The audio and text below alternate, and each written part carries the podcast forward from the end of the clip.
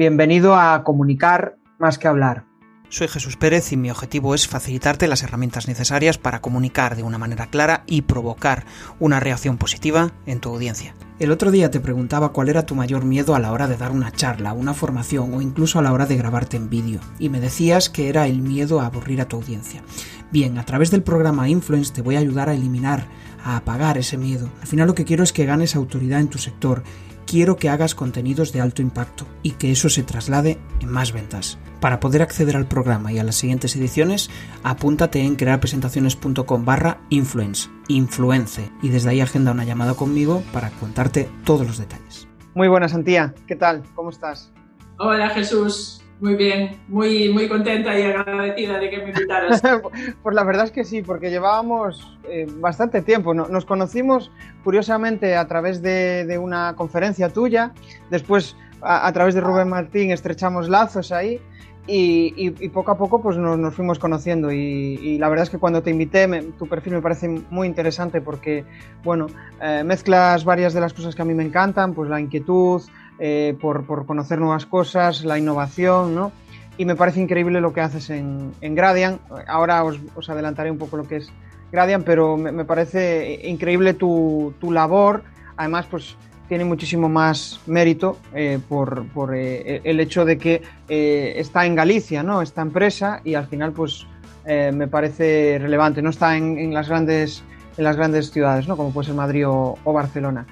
Y bueno, para los que no te conozcan, pues Antía Fernández es codirectora del área de sistemas inteligentes de Gradient, que es eh, la empresa por, eh, digamos, la empresa eh, más de referencia en Galicia a nivel de innovación, está muy vinculada con la, con la, universidad.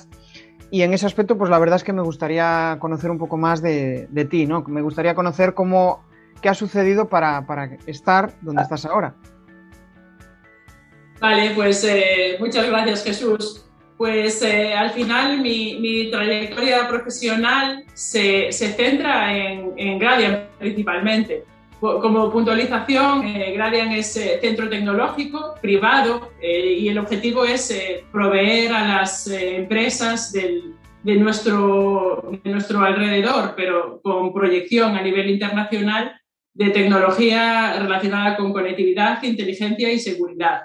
Y yo, de, de, formación de base, soy ingeniera de telecomunicaciones y comencé a hacer mis prácticas. empecé en Gradian hace ya desde el, desde el inicio, serán 13 años como becaria y toda mi carrera profesional me, me ha permitido ir evolucionando en distintos puestos, distintos roles y, y desempeñando distintas tareas porque fui creciendo al final. Empezamos 10, ahora somos 100 desde hace ya más de 6, 7 años consolidados y fui creciendo por ahí. Al principio desarrollé labores más tecnológicas y, yo pronto vi que lo que me gustaba más era ese trato cercano con el cliente, analizar las, las funcionalidades que quería, sacar los requisitos funcionales y no tanto eh, la parte de desarrollo o de investigación más básica en tecnologías. De hecho, justo al terminar la carrera no sabía si igual doctorarme y sí que hice un máster de investigación telemática para poder explorar esa vía, pero pronto vi en que en el momento en el cual estaba en el, mercado laboral, lo que me gustaba más era la, empresa y no tanto esas tareas de, investigación de, laboratorio. Y en ese caso, pues lo que hice fue un, un MBA y ese MBA también me habilitó para poder desarrollar roles más estratégicos, más de gestión, e incluir toda esa faceta que inicialmente no conocía de finanzas, de gestión de personas y, todo ello me llevó pues a, dirigir un área tecnológica dentro del equipo y ahí vemos que, que, somos todos muy complementarios y cada uno, puede, cada uno aporta en donde mejor se les da. Yo me complemento muy bien con el equipo que es muy, muy tecnológico, investigador, le gusta mucho más entrar al, detalle, a la analítica de cada una de las cosas. Y yo soy más de visión global, de simplificar las ideas y transmitirlas lo más sencillo posible. Y, entonces, al final, lo que, lo que me ha permitido es eso, ir, ir avanzando en esa carrera profesional y creciendo junto con el centro. Y bueno. Curioso. curioso. Eh, quizá lo que más me choca es eh, esa curiosidad que tienes por eh, liderar personas, ¿no? O sea, normalmente una, igual esto es un mito, ¿no? De que los ingenieros de teleco, los ingenieros de informática tienen que estar programando, ¿no? ¿Cuándo te surgió esa, esa vena que dijiste, no, no, aquí esto tengo que ir un paso más allá, ¿no? No, no me voy a centrar solo en, en sistemas de, eh, relacionados con telecomunicaciones o, relacionados con, la informática. ¿En qué momento diste ese paso? Porque me, genera curiosidad. Pues, pues eso fue eh, con la práctica. Yo tenía un, equipo de trabajo en el cual yo trabajaba y ya pronto en un equipo en el cual éramos tres personas, se, fue viendo que, que, uno era mejor pues entrando mucho más al detalle y yo igual siempre centraba en las tareas de, bueno, pero vamos, a, vamos a, pararnos y vamos a ver en dónde estamos. Vamos a ver la foto desde arriba y ver cuáles son los plazos que tenemos que seguir, qué vamos a conseguir en cada uno de estos pasos y cómo vamos a contar al cliente lo que hemos hecho hasta ahora, porque si, si lo que hacemos es enseñarle estas líneas de código, pues no lo va a valorar, no, no va a enterarse del todo del, valor que le estamos aportando.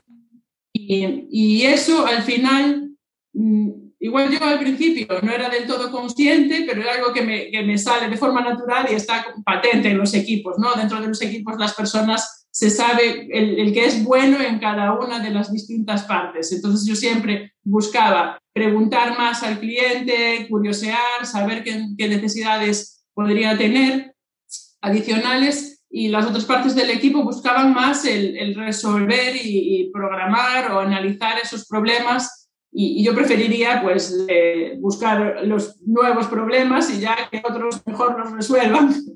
Y, y, ahí fue donde fui viendo que lo que más me gustaba es eso, conseguir nuevos problemas y demás eh, y empezar nuevas, nuevos retos nuevas soluciones de la mano de, de, las personas, que es de donde venían cada uno de esos retos, y no tanto estar centrada en la parte de los, de los objetos, ¿no? Siempre siempre digo que al final hay, están esos roles más de personas que piensan más en, en los objetos, en las máquinas o en la tecnología y otros que son más de, de personas. Bueno, yo creo que estoy ahí un poco en el, en el medio, ¿no? Es un poco el, el mix. Y, y, es por eso, yo creo que me pasa, igual que a ti, que, que, nos gusta la parte de formación, porque así como igual no venimos de una base previa de cercano a personas, no, trabajamos en, sanidad o en educación así de primeras, vemos que el poder aportar lo que sabemos a otras personas nos enriquece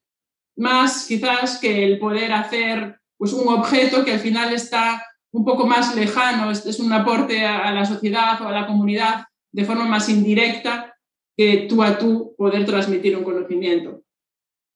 Sí, coincido, o sea, coincido contigo. De hecho, a mí quizá la formación eh, lo que me aporta es sentirme realizado, ¿no? Ver que realmente mi aportación vale para, para otras personas y que eh, pues igual no, no, no, soy el mayor conocedor en un determinado aspecto a nivel tecnológico, pero sí que eh, quizá tengo esa capacidad de transmitirlo de una forma sencilla, que es un poco lo, una de tus virtudes, ¿no? Saber transformar ese conocimiento todo de un técnico que es incapaz de comunicarse igual de una forma sencilla, sin, sin hablar en, en, términos súper complejos, y tú eres capaz de desgranar. Quizá por eso funciona tu labor, ¿no? Porque es como que conectas la parte técnica con, con la parte de negocio, ¿no? Eh, intuyo que es, que es ese tu, tu principal rol. Sí, sí uh -huh. es una, una de, las, eh, de las principales eh, posicionamientos que, que, a mí me gustan, es conectar las personas, el negocio y la tecnología y buscar ahí cuál es el punto común de estos tres para aportar mayor valor. Y ahí de cara a cómo hacer para simplificar el, el mensaje, todo depende del punto en el cual se encuentra nuestro interlocutor. Y yo ahí siempre me gusta ejemplificarlo con una escalera. Tenemos una escalera que va subiendo a medida que avanza el conocimiento, pues del 0 al 10. En el 10 tenemos la, la eminencia, el máximo doctor, el, el cum laude, que, que saben esa temática y en el cero tenemos pues alguien que no tiene conocimiento. Cuando pensamos en alguien que no tiene conocimiento, podría ser pues igual nuestras abuelas, nuestros niños de tres años y por el medio hay todo un conjunto de conocimientos y, personas que tienen ese conocimiento. Entonces, es mucho más eh, sencillo que puedas explicar un problema o, cómo, cómo, resuelves algo a alguien que está cercano a ti en esa escala de conocimiento, que no que el mayor experto en una tecnología se lo explique a alguien que no tiene tanto conocimiento. Y cuanto mayor seas capaz de transmitir conocimiento dando saltos en esa escalera, pues mayor valor tendrás como comunicador. Generalmente, si no estás trabajado en saber explicar ese, conocimiento que tú quieres transmitir, se te da bien a medida que estás cerca de las personas que tienen un, rol similar al tuyo. Hablas de simplificar y, la verdad es que me gustaría saber si, tienes algún método o, cómo es tu proceso para simplificar. Y te voy a poner un ejemplo para eh, simplificar el contenido para después presentar pues ante eh, pues unos alumnos, ¿no? Imagínate que tienes que extraer una información súper compleja eh, de, o sea, de, tu trabajo y después realmente mostrárselo a alguien que realmente desconoce eh, tu sector. ¿Cómo, cómo haces ese proceso de simplificación?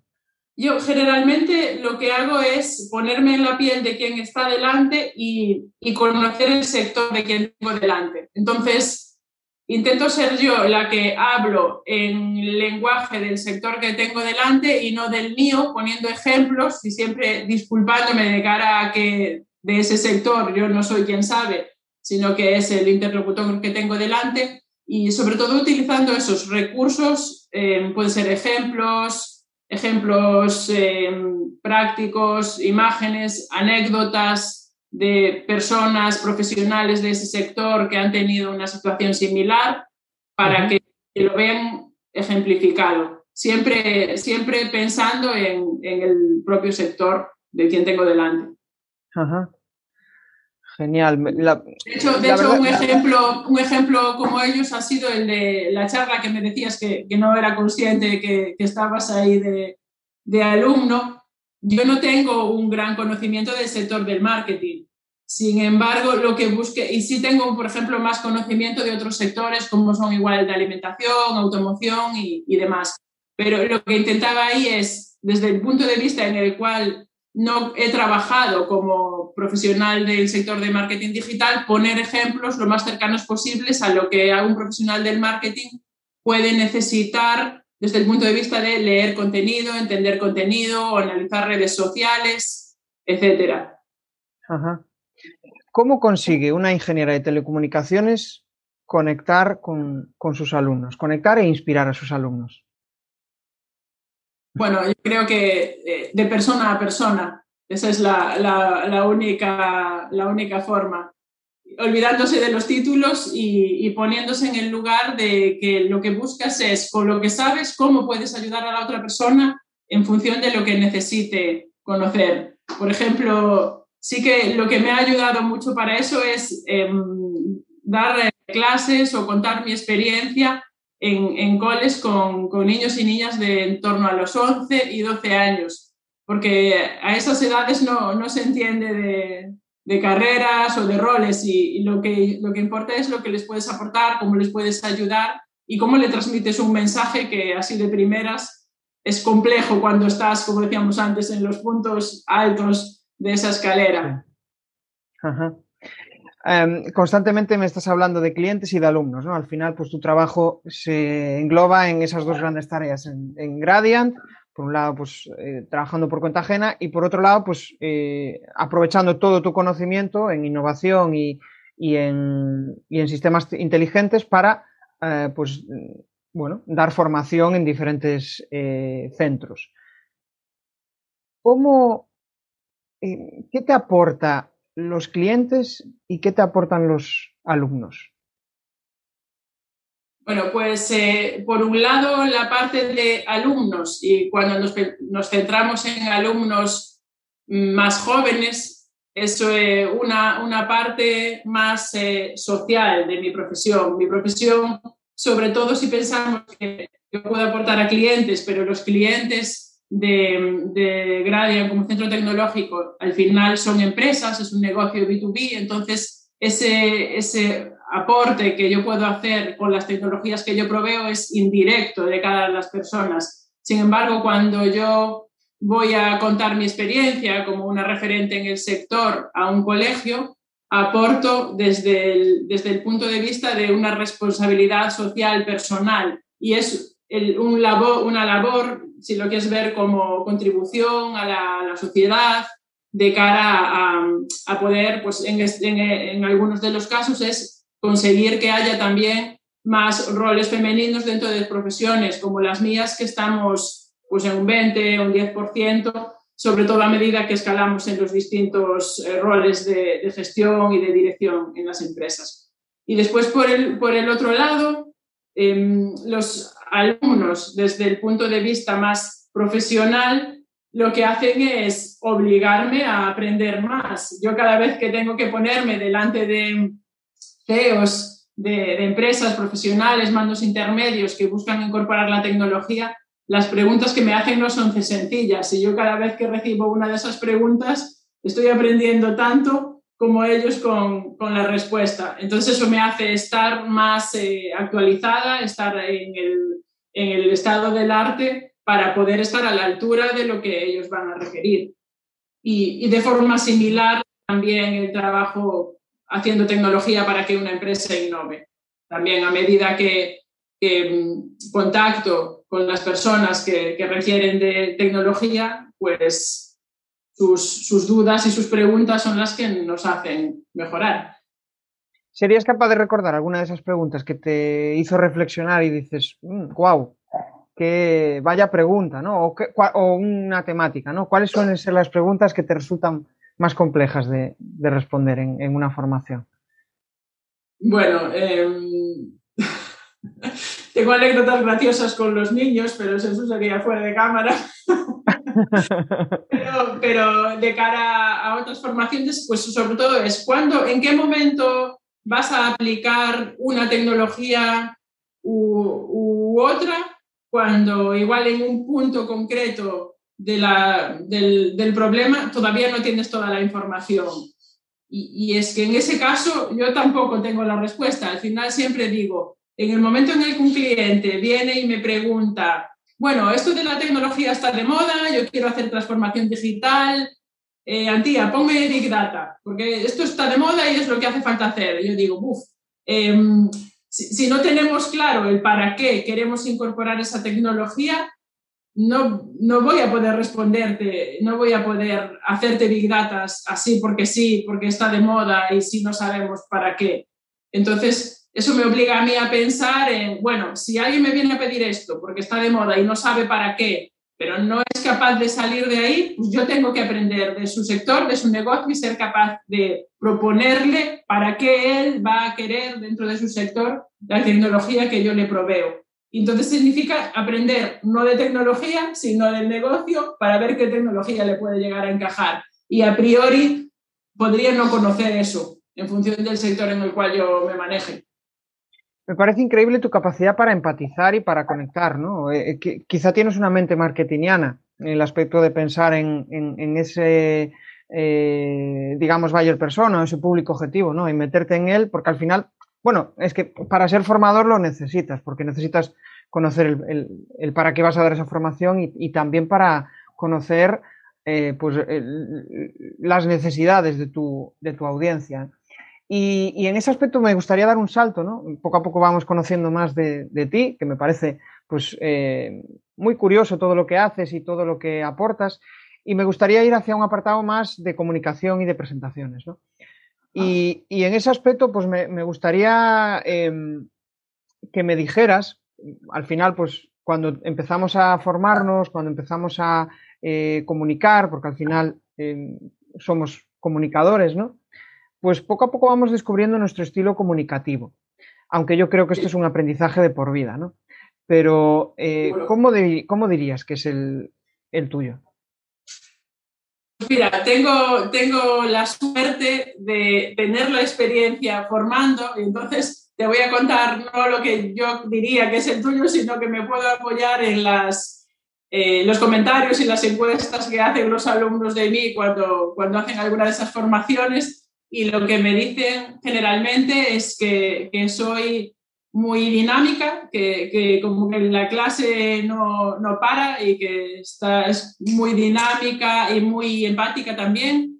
Habitualmente las clases son muy interactivas. Sí, espero que me pregunten de forma constante, me estén interrumpiendo para resolver las dudas que pueden llegar a tener y hay muchos casos en los cuales pues igual no hay dudas, pero el momento en el cual no hay dudas soy yo la que pregunta y entonces al final, quieran o no preguntar, si o preguntan o responden. Entonces en ese caso sí que las clases también son, son dinámicas y, muy interactivas y destacan, es cierto, esa, esa empatía que yo tengo por asegurarme de que no me importa que no, que no llegue todo el contenido, pero que el contenido que, que estamos transmitiendo, asegurarme de que ese contenido sí va, sí va a llegar. Y después también, sobre todo, destacan los casos prácticos que pongo. No me gusta mucho. En el sector de la tecnología se puede hablar mucho del caso Google, Amazon, Facebook y hablar mucho de Silicon Valley y cómo la inteligencia artificial domina el mundo y que todos llevamos dispositivos y estamos controlados por los móviles. Pues eh, no suelo tratar ese tipo de ejemplos más cercanos, sino lo que hablo es de de la persona con la cual yo estuve la semana pasada y siempre de forma anónima tratando cierto problema en una, en una reunión de, trabajo. Y, cuento de forma cercana esas, esas problemáticas y ejemplos y siempre casos reales desde un punto de vista cercano. Y, al final esa forma de entender la formación ahora en el online, vamos, te vino perfecta porque es, es lo ideal. O sea, si ya en presencial conseguías hacer eso, en online, pues, ¿no? Eh, ¿Cómo te ya, el, el, on, el, online eh, me parece un tremendo reto, por supuesto para los alumnos, pero para los profesores más, especialmente porque lo, lo primero y, y, que yo más valoro es tener las cámaras para poder tener un feedback de, de lo que estamos contando, si, si, cala o no. Pero después es cierto que en función del número de alumnos que estén en las clases, pues eh, la gente no se atreve tanto a hablar cuando está detrás de las cámaras en las formaciones online como lo hace cuando está en presencial y que, bueno, te puedes acercar, te puedes alejar, vas un poco por todos, puedes poner una mirada un poco más incisiva y en el caso de la cámara, pues nadie se da por aludido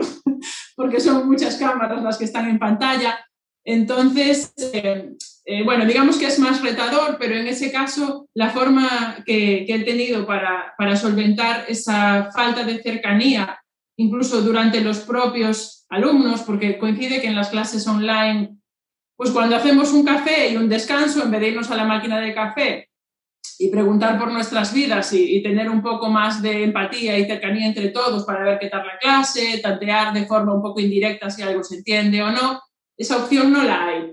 Entonces, ¿cómo lo podemos suplir? Es con, por ejemplo, Zoom tiene la opción, si eres hospedador o anfitrión, de crear grupos particulares, eh, ya sean predefinidos o random, de las personas que quieras. Entonces, ¿cómo, ¿cómo hago habitualmente? Pues creo grupos para que los alumnos estén en grupos reducidos, cuatro personas aproximadamente, y entonces ahí entre ellos sí que ya comparten y yo me introduzco en cada una de estas salas y ahí sí, sí es en donde vemos más esa empatía y cercanía y, los casos prácticos más de cerca, como lo hacemos en los típicos grupos cuando pones a distintos grupos en presencial, pero en salas virtuales.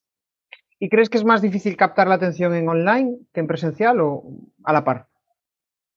Mucho más, mucho más complicado es captar la atención en el online porque a todos nos ha pasado que hemos estado en varias conferencias a la vez, no atendiendo a ninguna porque al final tenemos delante el correo electrónico que, que nos está llamando para poder responder y parece que no puede esperar la hora que dura la conferencia. Entonces, eh, al final, eh, lo que también porque muchas de estas eh, conferencias, estoy pensando en conferencias que son gratuitas, pues al final nos apuntamos por apuntar y luego si podemos vamos, y no, si no podemos no vamos, igual las vemos ahí delante en el calendario y entramos por curiosear, pero al final, eh, quien, quien sí. así no se entera de mucho si no está en todo el discurso y, cuando antes, lo mismo con un evento, vas a una charla, una formación a un evento, pues cuando vas aprovechas el tiempo y eres consciente de que estás ahí para, para aprender. Entonces el alumno ya trae más de su lado, ya aporta más ese, esa necesidad e intención de atención y en lo que ocurre. Me estoy acordando de, del confinamiento y de cómo hilaba vamos, tenía un calendario de, formación al principio, ¿no? Después ya llegó un momento que decía, no, es que, o sea, no Podrías estar todo el día formándote. Pero, pero sí, era, o sea, nunca me formé tanto y, creo que de tan buena calidad, porque, y, nunca conocía a tanta gente. Eh, era como una, bueno, nunca hice tanto networking, porque era, o, hago esto o, no, o, qué hago, ¿no? Era, al estar en casa, y, la verdad es que para mí fue una oportunidad fantástica. Y, lo que tú dices eh, eh, era, uf, a, veces hasta estaba dos a la vez. Y, era en plan, pero si no me estoy enterando, pero es el rollo, tengo que engullir información, tengo que engullir es el, FOMO, el fear of missing out. Sí, sí, sí, es como, uff, me lo estoy perdiendo y tengo que... Em, la verdad es que mm, eh, fue una, una época rara, pero de aprendizaje. Y ¿Tienes algún truco para captar la atención? Algo que a ti te funcione y que nos puedas desvelar. La sonrisa. Eso es otro problema. Eh, eh, relacionado, con, relacionado con el captar la atención ahora en presencial, también tengo mis dudas de cómo de efectiva. Prefiero la formación presencial a la online, pero soy consciente de que la formación presencial con mascarilla Em, hace que se pierda mucha, mucha información, de, sobre todo del lenguaje no verbal, que no se perdía antes. Entonces, bueno, eso es eh, uno de una de las eh, handicaps. De cara a tener algún truco para la atención, es principalmente las preguntas constantes, que o vienen de los alumnos o vienen de mí. Entonces, en, en muchos casos, por simple respeto, si estamos pensando en profesionales que realmente quieren ellos atender y aprender, van a estar, van a estar atentos. Y generalmente lo que hago al principio de las formaciones, cuando son formaciones y no pues, charlas divulgativas, eh, les pongo la típica pirámide de lo que retenemos cuando mm. lo escuchamos, escuchamos y leemos, escuchamos, leemos, vemos eh, y practicamos o compartimos o luego pues eh, creamos conexiones neuronales uniendo el contenido que yo te estoy explicando con el contenido o las experiencias que tú tienes de antemano. Y eso está estudiado, que si puedes hilar distintos conceptos nuevos con los conceptos que ya tenías en el pasado, lo que haces es eh, anclar mucho mejor ese contenido y esa formación que, que tú estás absorbiendo. Y entonces, en la medida de lo posible, que, me expliquen en sus palabras lo que ven, a qué les recuerda, qué ejemplos tienen en su experiencia relacionados con esto, para que poder eh, también, una vez que se ven más partícipes, mantener esa atención. La verdad es que a mí me, me, estalló la cabeza cuando escuché, o sea, cuando vi por primera vez eh, las conclusiones, ¿no? De, de, de, de cómo en función de, oye, pues simplemente he estado atendiendo, solo he escuchado, de repente tengo un 50 o un 20%, y, perdón, entre un 20 y un 50, y de repente lo practico o se lo digo a alguien y, se, incrementa exponencialmente el, porcentaje de, aprendizaje. La verdad es que me parece increíble. Incluso a nivel comunicativo. Parece que no, pero conforme vas practicando, vas mejorando tu forma de, de comunicar. Y yo era de los que antes de todo esto pensaba que para comunicar hay que nacer y, no, cada vez estoy más convencido de que eh, se, hace, o sea, se, practica. ¿Qué opinas de, todo esto? Sí, opino que practicar. Creo que en, este, en esta escala, que mira, que nos sirve para todo en esta charla para explicar, puedes eh, empezar en un nivel alto de, cercanía y de, transmitir conocimientos y, tener ese cierto carisma para poder llegar a la gente, pero la práctica hace conseguirlo. Eh, y, entonces al final puedes llegar desde más abajo o desde más arriba al mismo punto. Con pues Porque, Y también es, final, es una práctica que depende mucho del comunicador. No todas las, no todas las estrategias le sirven para todos. Pongamos, por ejemplo, el humor. Puedes captar atención con el humor. Yo si me pongo a contar chistes, es que la gente se iría, se iría de la charla. Sin embargo, igual, si yo meto la pata, yo me río de mí, todos se ríen conmigo y, y pues de algún modo genero más cercanía que no si, si cuento un chiste, por ejemplo. Sí, sí, sí, vamos, yo, yo, también, o sea, el sentido del humor. Otra cosa es lo que eh, puede ser cercanía, ¿no? Y con la cercanía muchas veces surge esa, bueno, es, es, eh, esa conexión, pero yo creo que al final tienes que tener ese, esa facilidad para poder hacer eh, con, no sé, incluso con la autocrítica. Muchas veces eh, echas una bomba encima tuya y, suena gracioso, ¿no? Tienes que tener ese don.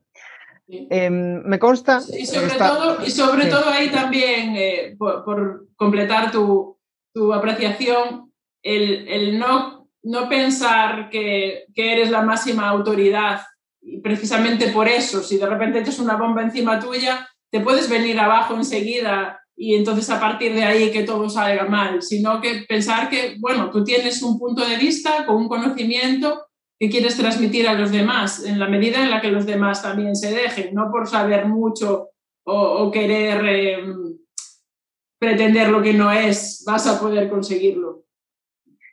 Em, hoy, hoy tuve una formación y os impartí una formación y exactamente dije lo mismo, es que es como que siento que si yo les digo, oye, este es el método y esto es eh, la realidad, así se hace. No, al final cada uno lo puede interpretar a su manera y puede que a mí me funcione y a ellos no. Entonces, a veces lo de la realidad es, bueno, la realidad siempre es la misma, pero cada uno la puede interpretar a su, a su manera. Eh, te preguntaba, o sea, te, decía que realmente pues eh, tus formaciones la verdad es que son impactantes, presentas muy bien el contenido y la verdad me gustaría saber pues ¿cómo las planificas? ¿Cómo es eh, ese proceso desde que piensas la idea eh, hasta que finalmente pues, das la formación? Vale, pues aquí también he ido evolucionando a medida que pasaron los años. Al principio me centraba mucho, mucho en el contenido y querer aportar el máximo conocimiento, aprender, hacer análisis, buscar por internet, actualizar todos los contenidos y luego iba lo siguiente, ahora lo hago al revés. Empiezo por esto que te voy a contar ahora y luego preparo el contenido. ¿Qué es lo primero? Tener muy claro el perfil de quien está delante. Y habitualmente tengo los currículums, con lo cual ya sé de forma bastante, bastante clara los intereses de cada uno de los alumnos y, como en mi caso son, son formaciones a profesionales de distintos sectores, pues en las experiencias que ellos tienen. Entonces, a partir de ahí me hago un listado de las distintas experiencias, sectores, en algunos casos conozco las empresas, en otros casos no, y puedo poner ejemplos reales. También tengo la suerte de, al trabajar en, en Gradient, que aportamos valor a muchas empresas de muchos sectores muy diferentes, pues hay casos en los cuales he trabajado con algunas de las empresas de, de los propios alumnos. Entonces pongo ejemplos concretos de cada una de esas empresas. Entonces, punto número uno, conocer muy bien cuál es el alumno que tengo delante y después lo que hago, punto número dos, es catalogar el nivel de conocimiento en ese tema, en la temática de la, de la clase, en esa escala de conocimiento, para a partir de ahí poder adaptar el mensaje y el contenido al nivel de profundidad que se espera de esa misma formación. Una vez que tengo punto número uno, perfil del alumno, punto número dos, conocimiento del alumno que viene de ese perfil, ajusto el tiempo y en ese tiempo veo cómo organizar bloques de más o menos una hora y media dentro de toda esa formación y en los bloques de esa hora y media me aseguro que se lleven un concepto claro y una práctica. La práctica en modo discusión, debate, ejercicio en grupo o, algo que puedan de algún modo accionar para que puedan llevarse algo de esa parte. Y cubro toda la cantidad de bloques que entren dentro del temario. Curioso. ¿Qué te aporta la parte práctica en, todo ese proceso? bueno, la parte principal es que si ellos practican, ellos van a aprender más de lo que yo les estoy enseñando. Entonces, al final es conseguir el objetivo de, la formación mejor. Y luego también ahí es ese punto de vista que tengo de cara a que yo aprendo de sus dudas y eso me permite mejorar el contenido para las siguientes veces y a la vez también me dan ideas de necesidades que hay dentro del, del sector o del entorno para poder yo tener eh, nuevas ideas de proyectos para hacer con empresas. Ajá. ¿Ese feedback lo procesas de alguna forma o simplemente pues, lo interiorizas y, y después lo vas aplicando en función de, de cómo surja? Pues habitualmente, como hablábamos antes, igual alguno de estos feedbacks puede venir de los distintos grupos que tienen los equipos. Lo que hago es también yo aprender sobre eso que, que aportan y lo que hago generalmente es me lo apunto, los, el feedback de cada uno de los grupos y luego lo comparto con todo el grupo en su conjunto. Con lo cual eso me ayuda a mí a retenerlo mejor y el, poder eh, apuntarlo, escucharlo, apuntarlo y luego compartirlo y también a la clase. Luego, a partir de ahí, salvo que sea un, un tema muy concreto que tiene una acción concreta, pues nada, se queda ahí en, en una neuronita. vale, genial. Bueno, pues me gustaría ahora ya, ya estamos finalizando y me, y me, gustaría ir hacia un apartado pues más centrado en herramientas, ¿no? Y vale. bueno, pues una persona como tú relacionada con el sector tecnológico, pues la verdad es que me gustaría saber eh, herramientas eh, asequibles para nosotros, ¿no? ¿Qué herramientas pues, son esenciales en tu, en tu día a día como comunicadora, como formadora, ¿no? ¿Cuál, ¿Cuáles son las más, eh, vamos, las que son para ti eh, imprescindibles?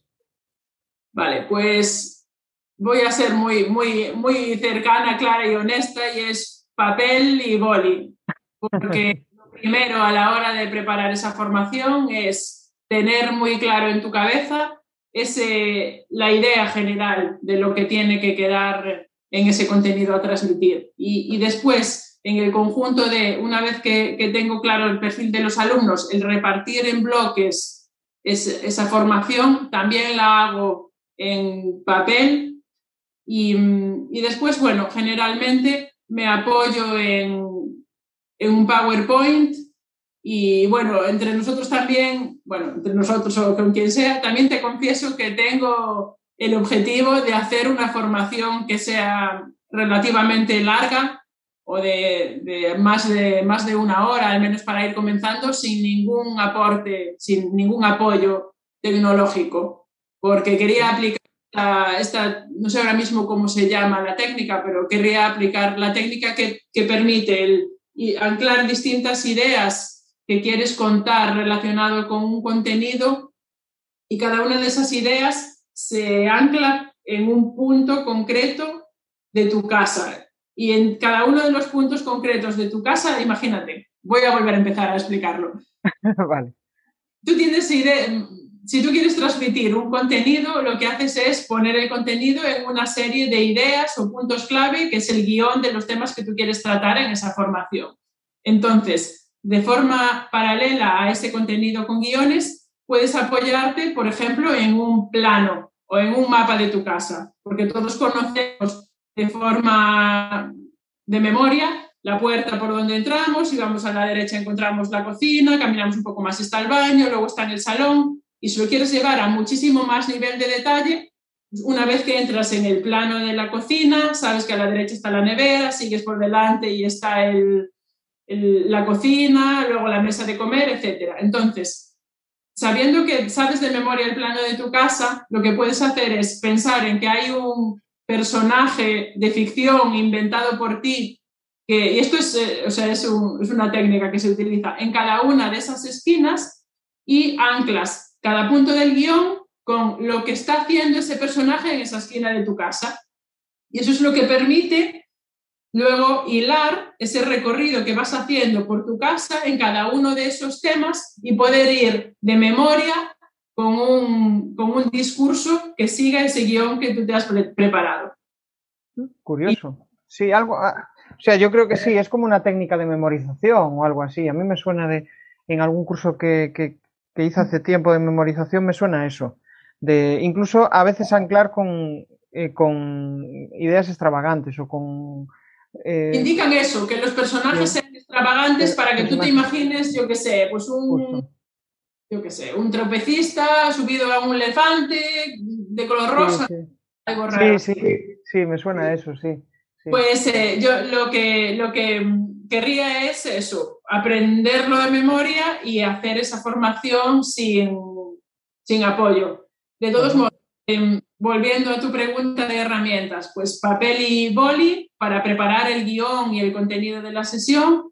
Luego, como apoyo, las em, slides es habitual que las lleve, pero, pero con un contenido que apoyen o refuercen el mensaje y que el alumno no se pierda. No, no contexto para poder irlas leyendo y que me sirvan de guion a mí, si yo necesito un guion porque igual no tengo esa formación interiorizada, no me la sé de memoria o lo que sea, utilizo las notas de autor, aunque generalmente sí me son útiles para las formaciones online, si es en formación presencial, suelo estar de pie y moviéndome por la clase, con lo cual no, no las puedo utilizar y, la, y el contenido visual es eh, por eso, para anclar la idea sobre la cual estamos trabajando. y lo cierto es que nada más.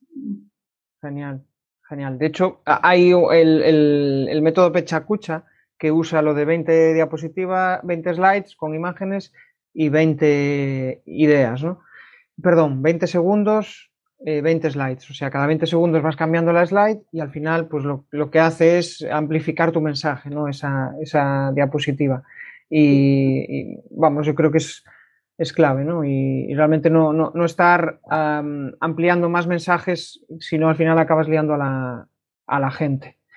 Y hablando de herramientas, pues la verdad es que me seguiría, me, gustaría seguir conociendo qué más herramientas usas en tu día a día aparte de, estas para las presentaciones. Y con eso pues me refiero a productividad, aunque seguramente usarás herramientas muy técnicas, pero alguna que, sea asequible para, para nuestra audiencia. Bueno, si te metes en el tema de productividad, esto no nos llega en los días. No, no. porque es un tema de parte que me apasiona. Soy, yo creo que soy muy, muy, muy friki de, vamos, estoy continuamente con la mejora continua y soy de las que opinan que si algo te funciona, no está de más probar algo distinto por si acaso te funciona mejor. Entonces, pues, a ver, eh, podemos separar las herramientas en, en varios focos, pero bueno, por temas de productividad a nivel de gestión profesional y teniendo en cuenta que, yo dirijo un equipo y entonces necesitamos trabajo colaborativo. Entonces las que utilizamos mm, es de la suite de Atlassian y están Jira, Bitbucket y Confluence. En cada una de estas herramientas, una hacemos la gestión de, de las issues, que básicamente son, yo por ejemplo lanzo una tarea de, que sea necesario hacer e indico a quién quiero que la haga y luego a partir de ahí hay una serie de contenido en el cual puedes trabajar con comentarios, con adjuntos, etcétera. Y luego Confluence funciona como una wiki privada en la cual aparece el contenido de todos los proyectos y Bitbucket para la parte más de desarrollo tecnológico. Eso para gestión de proyectos de innovación para la operativa del día a día. Después para el trabajo remoto pues utilizamos toda la plataforma de Google, Google tenemos en Google el correo electrónico, Google Drive para subir documentos que son temporales, para compartir o crear un contenido, un brainstorming de forma eh, conjunta en el, mismo momento como trabajo colaborativo. Y también Google Meet para conferencias. Y después Chat también. En este caso nosotros utilizamos Rocket Chat. Y bueno, funciona como, como cualquier otro. Vale, ¿qué más? Utilicé hace años, mm, durante además una década, Evernote y, y lo y dejé de utilizarlo por pasarme a mm, coger la información toda en lápiz pero en el Remarkable, porque yo lo que hacía era siempre tener la información de mis notas en, cuando estás cara a cara con un cliente, pues no me gustaba la típica reunión en la que está todo el mundo con su portátil, unos al lado de otros y queda como una pantalla que, que corta mucho esa, esa, conexión. Entonces yo utilizaba libreta y luego pues la libreta estaba, me la dejo en la oficina, no la bajo a casa y demás, era un poco jaleo y me pasé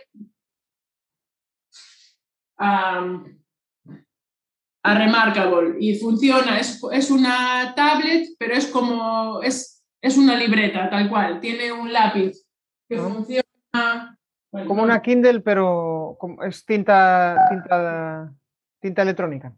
Sí, es tinta electrónica y, y, además es que no tiene nada, tiene, no tiene conexión, a, tiene conexión a internet para sincronizar y subir los, las libretas al, a la nube, pero no te permite ir a un navegador y despistarte buscando otra cosa que, uy, que no era lo que yo quería hacer.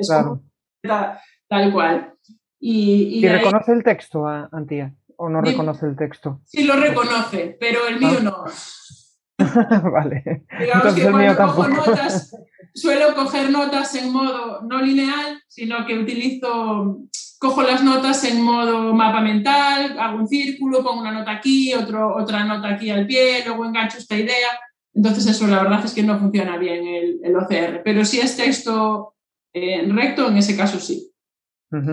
Y mm, ahora lo que estoy haciendo es, y con eso llevo unos dos meses, es que, vale, lo utilizo menos porque las reuniones no son presenciales, entonces hace dos meses me pasé a Obsidian.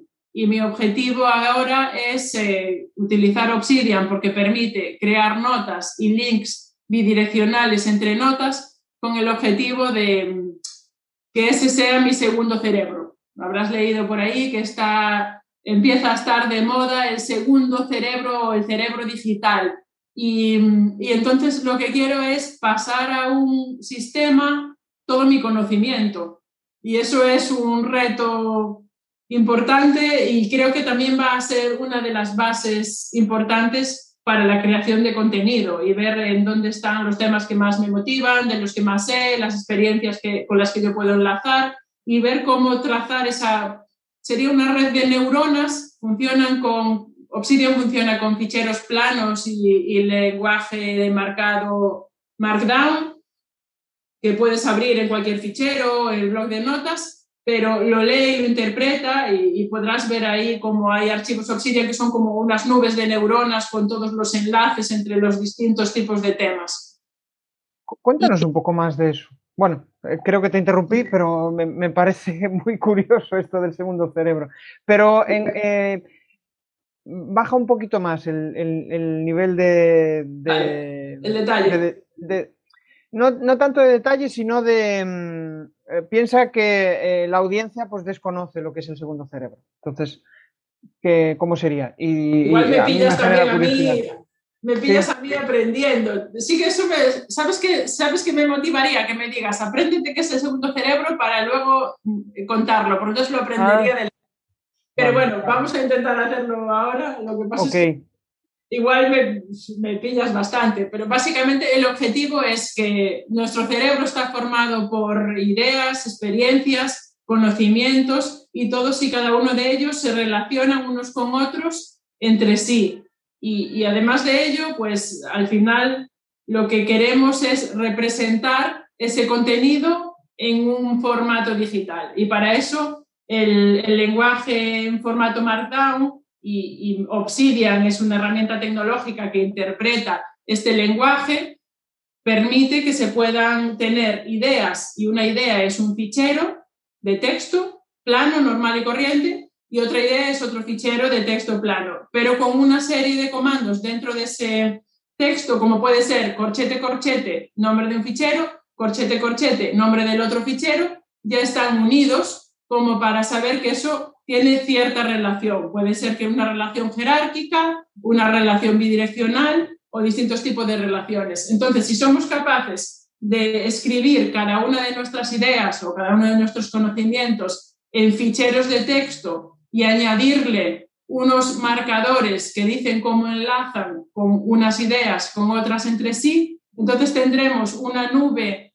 de puntos con un grafo que nos indicará todo nuestro conocimiento y el enlace entre unos y otros puntos. En el mismo, puede ser una visualización similar a nuestros contactos de LinkedIn. Tienes ahí el grupo de ah. universidad, el grupo de amigos, el grupo más profesional de las distintas empresas en las que has trabajado. Pues lo mismo representado a nivel de tus conocimientos o tus áreas de interés. Curioso. Y, de modo práctico, ¿qué utilidades sencillas le ves para una persona eh, o sea, una persona normal que no tiene por qué estar relacionada con el mundo tecnológico, ¿no? Alguien... Por eh, ejemplo, no sé si conoces el método GTD, Getting Things Done, de productividad. Eh, me suena, sí. bueno, lo que dice el, método es, si me llega una tarea y todas las tareas deben llegar a un mismo punto de entrada, porque eres tú quien las vas a procesar, las que sean. Si esa tarea es menos de dos minutos, hazla ya. Si esa tarea es más de dos minutos, tienes que saber si es urgente. Bueno, lo que pasa es que yo hago una simplificación, entonces al final no es el método tal cual lo cuento, pero si es urgente e importante, tienes que hacerla ya. Y si es importante, pero no urgente, busca el, el ponerla en un calendario, agéndala para luego en un momento de máxima energía y creatividad poder ejecutarla. ¿no? Y va diciendo, y eso con todas las tareas que tengas en su conjunto. Pues este, este, esta plataforma, pero para eso no hace falta tampoco Obsidian, sirve también Notion, vale Evernote, puedes utilizar una libreta, pero em, Obsidian también lo permite. Llega un conocimiento y igual dices, vale, aquí desarrollar más, desarrollar más. Esto puede ser un contenido de una formación o una píldora para un vídeo, lo pones ahí. Y a medida que tú vas a la carpeta de ideas Tienes primero las ideas luego puedes decir, vale, ahora estoy en mi bloque de tiempo reservado para crear. Voy a la lista de ideas y desarrollo una. Y entonces enlazas de una lista jerárquica las ideas que luego vas a poder tener ya desarrolladas, que luego pues esto va para un post, esto para tal y esto para cual. Y entonces tienes pues ahí el contenido organizado de forma jerárquica y bidireccional y puedes enlazar unas cosas con otras de forma bastante organizada y visual. Tengo que decir que me parece complejo, ¿eh? o sea, eh, ahora mismo no lo veo gráficamente en, mi cabeza. De hecho, eh, me da la impresión de que la curva de aprendizaje tiene que ser elevada, ¿no? O, o no. Notion, por ejemplo, me parece complejo de, de, aplicar. Notion sí es complejo si lo quieres utilizar con todas las funcionalidades, tiene muchísimas plantillas, muchísimas opciones que al final sirve para todo. Podías utilizarlo para cualquier tarea, de, ya sea de si eres creador de contenido o si eres eh, profesional de, cualquier tipo.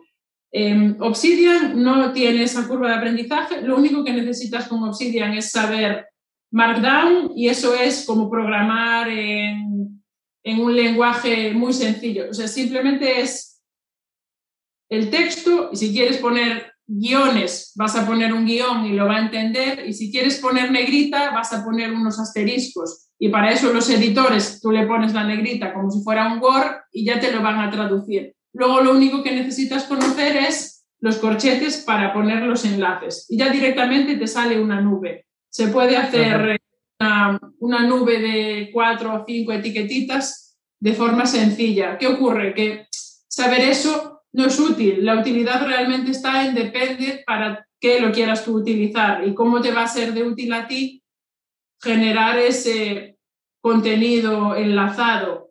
En mi caso, ya digo, llevo queriendo ponerlo bien en formato unos dos meses y aquí tengo un jaleo que no soy capaz de traducirlo a algo ordenadito y con enlaces. Pero no es una cuestión de complejo el sistema o la tecnología, sino que lo complejo es saber plasmarla y, y aclararme o organizar mis ideas y organizar mis conocimientos. Si estuvieran bien organizados y jerarquizados mis conocimientos en mi cabeza, sería automático Qué bueno, me parece súper complejo. De hecho, bueno, si, a ti te resulta complejo, imagínate para mí, por ejemplo, que no, que no tengo ese nivel de, conocimiento tecnológico, ¿no?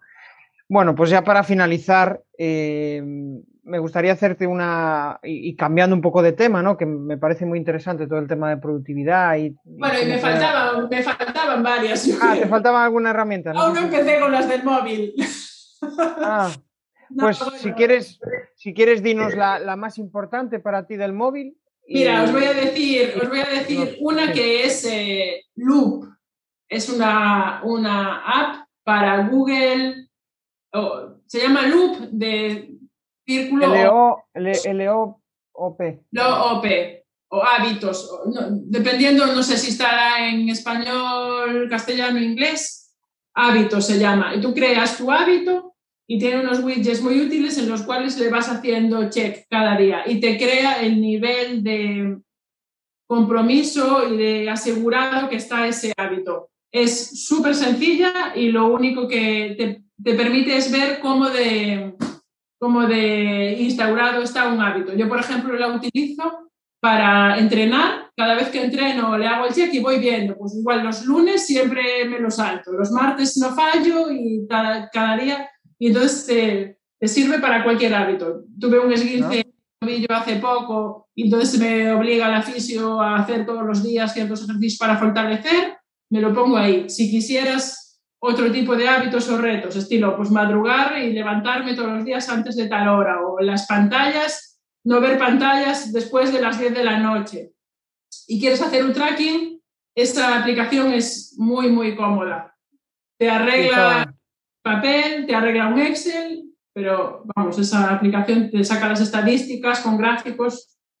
Estaba viendo aquí Loop, analizador de hábitos. Ese. Sí, es, es eh, tiene buena pinta, sí. Está para Android y, luego, pues, Para técnicas de estilo journaling, planificar la noche anterior las tareas que quiero sacar el día siguiente. Eso a nivel de productividad. ¿Y cuál, cuál usas para, ese, para planificar esas tareas? Pues mira, probé muchos journals, pero a día de hoy lo que estoy haciendo es una libreta en blanco. ¿En papel? semana, vista de semana, objetivos semanales y, em, bueno, luego objetivos a dos, tres meses, pero los objetivos de semana y, poner ahí el bullet de lo que toca cada semana. Ah, el bullet journal, este sí, que es en papel el, formato oficial este, ¿no? El, que es un libro, una agenda o algo así, ¿no? Ese también tiene el formato y explican distintas, eh, según, según el, la tipografía que utilizas, o el cuadradito, el círculo y tal, pero yo no, no lo hago eso, no. Lo único que hago es poner la tarea en un listado para tacharla al final del día. Vale, vale.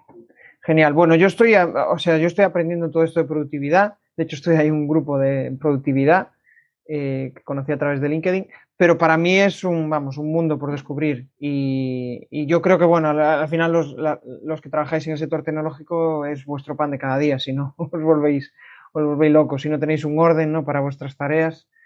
Pero fíjate que yo creo que para, incluso para, para emprendedores, es básico para que no te pierdas en la semana, porque te puedes pasar la semana que, no paraste, no levantaste la silla del culo al revés y, dices, ¿qué hice? O sea, pasa la semana, igual no aportaste, te estás centrando en lo urgente, pero a largo plazo no estás viendo. ¿Quién crea el libro que quieres escribir? ¿Quién crea el curso que quieres sacar? ¿Quién crea el, planificar a quién vas a invitar hasta largo plazo? Porque la entrevista necesita un tiempo entre que la propones y luego tal. Entonces, al final, si no tienes bien organizado las tareas a medio plazo, te va a comer la semana y, y luego, pues claro, no, no, sacas ahí el trabajo adelante. Claro, sí, sí, te entiendo. Sí, entre lo urgente y lo importante. Claro, entre lo urgente y lo importante al final te olvidas de, que hay más, hay más allá, ¿no? Sí, ahí bueno, pues... también mucho la matriz de Eisenhower, de Eisenhower, que es la que te dice, pones tus tareas y las repartes en los cuatro cuadrantes y cada vez que me llega una tarea, pienso, ¿en dónde está? Y en función de dónde esté, decido qué hago con ella. Llamadas, tareas, correos, decido, vale, la voy a atender porque es urgente e importante, o, la, o esta la dejo sin hacer, o esta se la pido a alguien que la haga por mí y luego la reviso. curioso, curioso. Es que, es que, yo creo que si estás empezando con ello y es un mundo, apúntate el, el GTD, creo que es de David Allen, porque es muy denso y hay muchas adaptaciones, pero igual por internet también encuentras cualquier resumen más o menos básico o vídeo y, te podrá ayudar. Genial, genial. En, ese aspecto estoy con, Rubén Rojas, que tiene un grupo, eh, él, también es ingeniero y, lo que hace es pues, eh, simplificar y marcar retos para, conseguir pequeños objetivos diarios. Eh, también cuando empiezas como emprendedor tampoco es que tengas unas necesidades bestiales a nivel de productividad. Sí que necesitas organizar tus tareas, pero no, no quizá esas herramientas tan... Ya. Eh, ¿cómo decirlo?, tan específicas o tan complejas como. No, no, será más bien. Sí, sí. Eh, simplemente tener amoblada la cabeza, tener amoblada y saber lo, que tienes que hacer. Em, oye, pues la verdad es que llevamos un buen rato charlando. Yo, yo seguiría charlando, pero. Eh, yo pues creo que, tengo por ahí. Los niños ya. nosotros nos acostamos, cenamos a las, la verdad es que yo también me despisté, pero bueno, cenamos a las 7 y los acostamos a las 8, 8 y cuarto, es ahí en ah. cuando momento en el cual empiezo a vivir, pero por ahí no se escuchan gritos, deben estar todos bien. Debe de estar tranquilos. Vale, la mía también eh, está tranquila, o sea que bueno, pues aprovechamos para despedirnos. Si quieres mandar algún mensaje a la audiencia, algo que quieras comentar y también tus coordenadas, por si quieres que, que contacten contigo y, cuál sería ese objetivo, ¿no? De que contacten contigo. ¿Cuál es la principal motivación que tienes en, LinkedIn? Eso me, me a mí el preparar para venderme. Eh, ahí ya me vas a pillar un montón. Pero bueno, a ver, voy a intentarlo. Em, pues si, si quieren contactar conmigo, pueden hacerlo a través de, de mi perfil de LinkedIn, Antía Fernández López, y pues estaré encantado en ayudarles a pues, apoyar su estrategia de innovación digital, pensando en, utilizar tecnologías de análisis de datos para apoyo a la toma de decisiones objetivas en el negocio. Ajá, genial. Genial. Bueno, pues, pues, lo has explicado muy bien, o sea que no, no nada, nada que. Te dejo ahí. bueno, genial, Antía. Pues nada, esto seguro que yo encantado de volver a citarme contigo, volver a charlar, porque ha sido un, gustazo. Y, nada más, nos vemos en, el siguiente episodio. Venga, un abrazo. Muchas gracias. Hasta luego. Chao. Únete al resto de oyentes en la comunidad que tenemos disponible en Telegram, donde compartimos reflexiones, aprendizajes y herramientas todas las semanas. Entra en crearpresentaciones.com barra Telegram.